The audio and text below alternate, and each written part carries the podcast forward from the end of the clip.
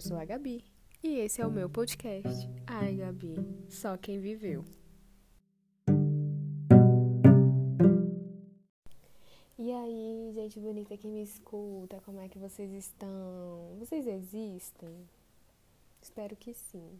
Tivemos uma pequena mudança no nome do nosso podcast. E é isso aí. Vamos lá, que a gente tem algumas coisinhas bem legais para falar.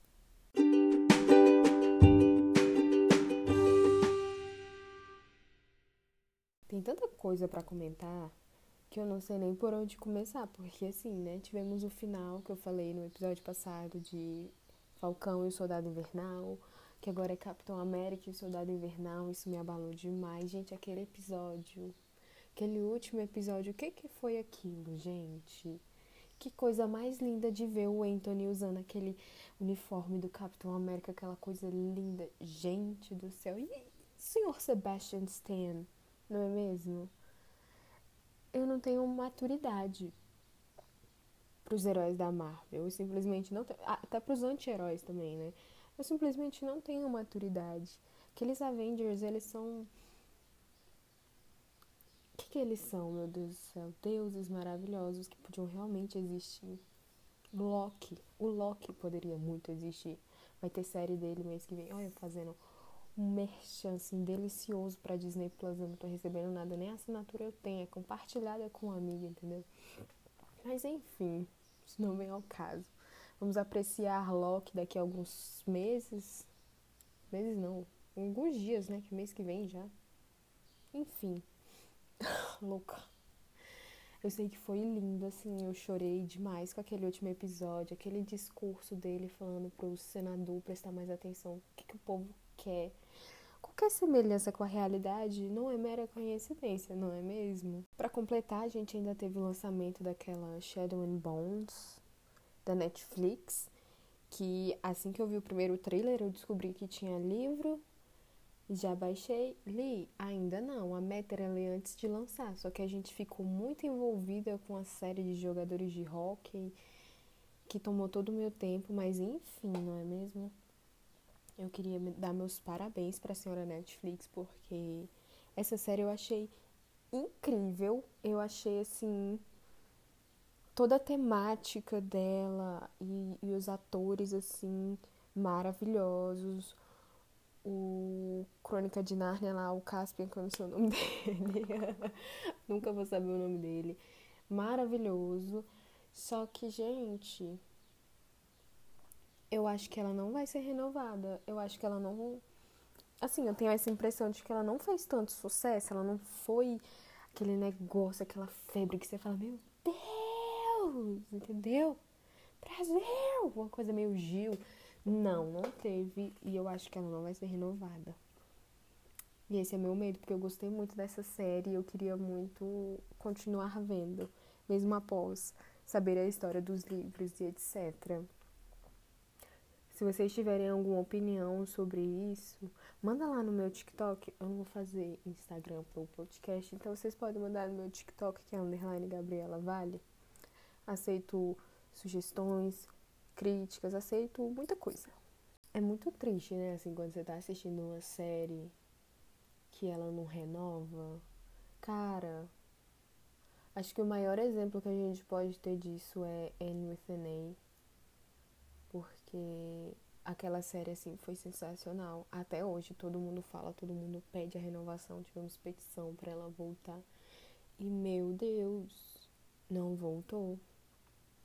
A Netflix, ela ao mesmo tempo em que ela dá um abraço na gente, ela dá um chute, né? Porque ela lança umas séries sensacionais e cancela outras sensacionais. Que eu acho completamente injusto, porque a Anne tava fazendo um puta sucesso. Desculpa o palavrão, mas para essa frase é necessário. E umas temáticas tão importantes, tão relevantes. E a história era gostosa de assistir, apesar da Anne ser meio chatinha no começo, mas a gente releva, obviamente. Mas, poxa vida, Netflix, por que que fez isso com a gente, não é mesmo? É a minha pequena decepçãozinha com ela por conta desse cancelamento, mas enfim, quem sou eu, não é mesmo? Sozinha, Porém, depende, porque tem milhões de pessoas que querem a volta de N. A gente não consegue fazer muita coisa, né? Aí cancela, o que, que a gente faz? A gente chora. Eu não sei o que é pior, se é quando cancelam ou quando trocam um personagem principal no meio da série. Gente, essa é a pior sensação. Não sei se alguém que assistiu Game of Thrones lembra, mas aquele Dario Naharis mudou completamente. No final de uma temporada ele era um cara bombadão, um cabelão comprido, um, uma cor de mel, um homem lindo, maravilhoso. Na outra, era um magrelinho desnutrido, quase. E assim, o que, que, será que eles pensaram quando fizeram essa troca? Tipo assim, não, relaxa, ninguém vai perceber. Gente, sangue do cordeiro. assim, o, outro ator da troca, ele, ele era bonito, mas se a gente comparar com o primeiro que a gente tinha visto, porra, sensacional. Meus grandes parabéns. É, esse final de semana eu tava assistindo uma série chamada Driving, que é da Passion Flix. Passion Flix. Não sei como é que pronuncia. E é daqueles livros assim, meio hot, meio new edit. E, gente, eles escolheram um ator lindo. Lindo. Sabe, sabe aquela pessoa assim que você olha de cara e você fala lindo? de longe, de perto, uma meio palmo de distância. Lindo. E aí fui comentar com algumas pessoas. Aí eu recebi a notícia de que ele não vai mais participar da, da segunda temporada. Detalhe, essa série foi lançada três anos atrás. Tudo bem, que ano passado a gente, né, pandemia e tudo mais, ok. Enfim, o que foi alegado que não estava compatível com a agenda do ator. Eu fiquei pensando, o que, que esse homem está fazendo no meio de uma pandemia que ele não pode continuar gravando a série antiga que ele estava? Qual é a incompatibilidade que existe aí? Porque eu gostaria muito de saber, né? Queria muito continuar vendo ele. Espero que escolham pelo menos alguém parecido, porque deve ter alguém parecido com ele. Impossível. Ou completamente impossível, a gente não sabe mas já foi escalado um novo ator para substituí-lo, só que ainda não divulgaram, fica aí aquele mistério, não é mesmo? Mudando aqui o assunto completamente, vamos falar de Dona Anitta e sua nova música Girl From Rio. Vamos bater palma, porque essa mulher, ela é detentora de uma coisa chamada marketing digital e divulgação. Sério, não existe pessoa no, no Brasil que eu veja que, que faça uma divulgação como ela faz, gente. O que, que é aquilo? A mulher ficou um mês, dois quase, não sei, postando foto de várias mulheres, de vários corpos e contando a história dessas pessoas para divulgar a música dela. E ela faz isso te instigando e você fica assim, meu Deus, o que, que ela vai fazer com esse clipe? o que, que essa mulher vai fazer dessa vez? E aí ela pega e me joga assim, ó, pá, um Rio de Janeiro que, na minha opinião, é o mais real.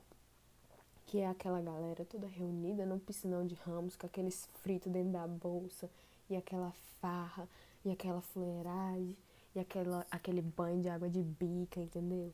Pra mim, isso aí é o real. E é, e é surreal a maneira como a Anitta ela faz as coisas que ela faz. Fora que ela tá dando uma puta projeção, me desculpem de novo esse palavrão. Uma puta projeção pro, pro Brasil, pro Rio de Janeiro e pras, pros tipos musicais que existem aqui, porque caraca, velho. Ela pegou um clássico brasileiro, transformou numa música internacional que você pensar ah, deve falar sobre sei lá, sobre sexo e festas e whatever. E não, ela tá falando do Rio de Janeiro e da vida dela e de coisas do dia a dia, coisas rotineiras. Olha só a sacada que ela faz. Gente, essa mulher, ela precisa ser exaltada, assim. Ela errou pra caramba no início da carreira dela. Ela treta com todo mundo que ela faz feat. Mas a gente tem que exaltar ela, porque A bicha é inteligente pra caceta, velho. Olha, olha o que que ela fez. Meu Deus do céu. Eu fiquei besta, assim, quando eu ouvi a música, quando eu ouvi o clipe, eu fiquei besta porque eu tenho certeza que eu não ia conseguir pensar numa coisa dessa como ela pensou, entendeu? Muito menos numa divulgação, que foi uma divulgação completamente linda e completamente assim orgânica. Ela não, sabe? Foi ela. Ela que fez a divulgação dela. Gente, Anitta, eu sou sua cadelinha, entendeu?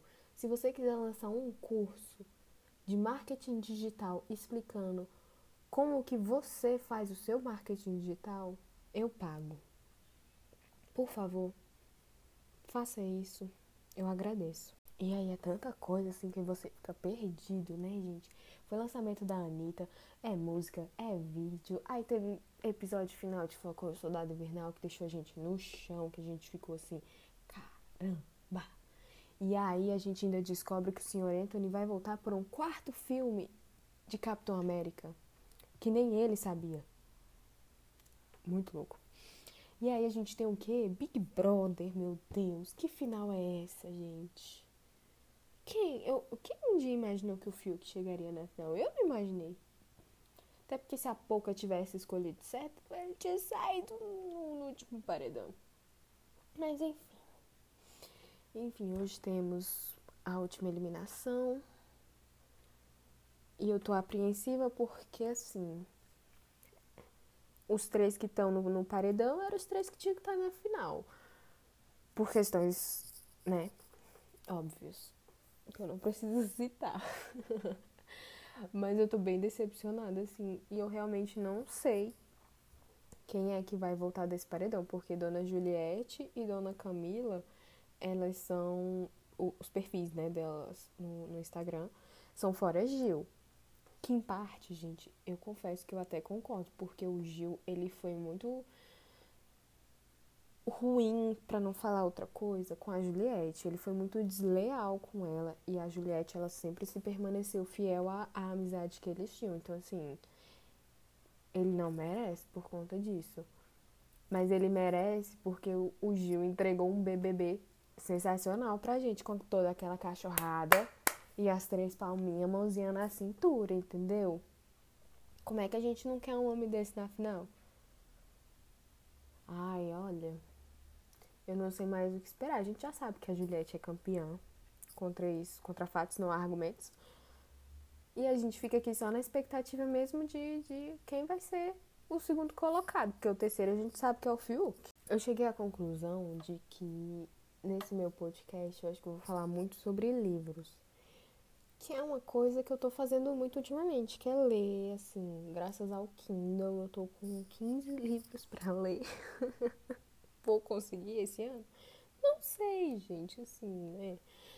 A gente quer ler todos esses livros que a gente baixou, mas conseguir já é, é outra tarefa, entendeu?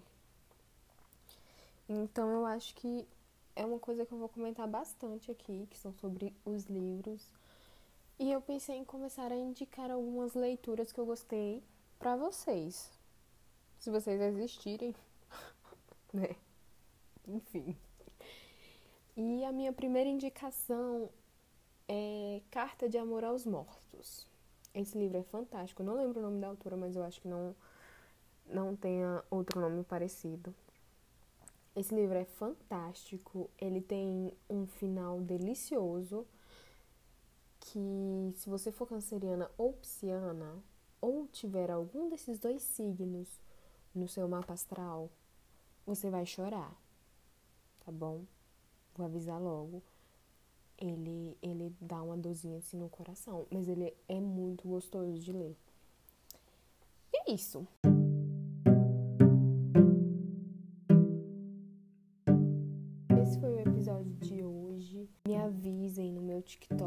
Falado bastante sobre livro ultimamente lá, então me falem lá. Underline Gabriela Vale.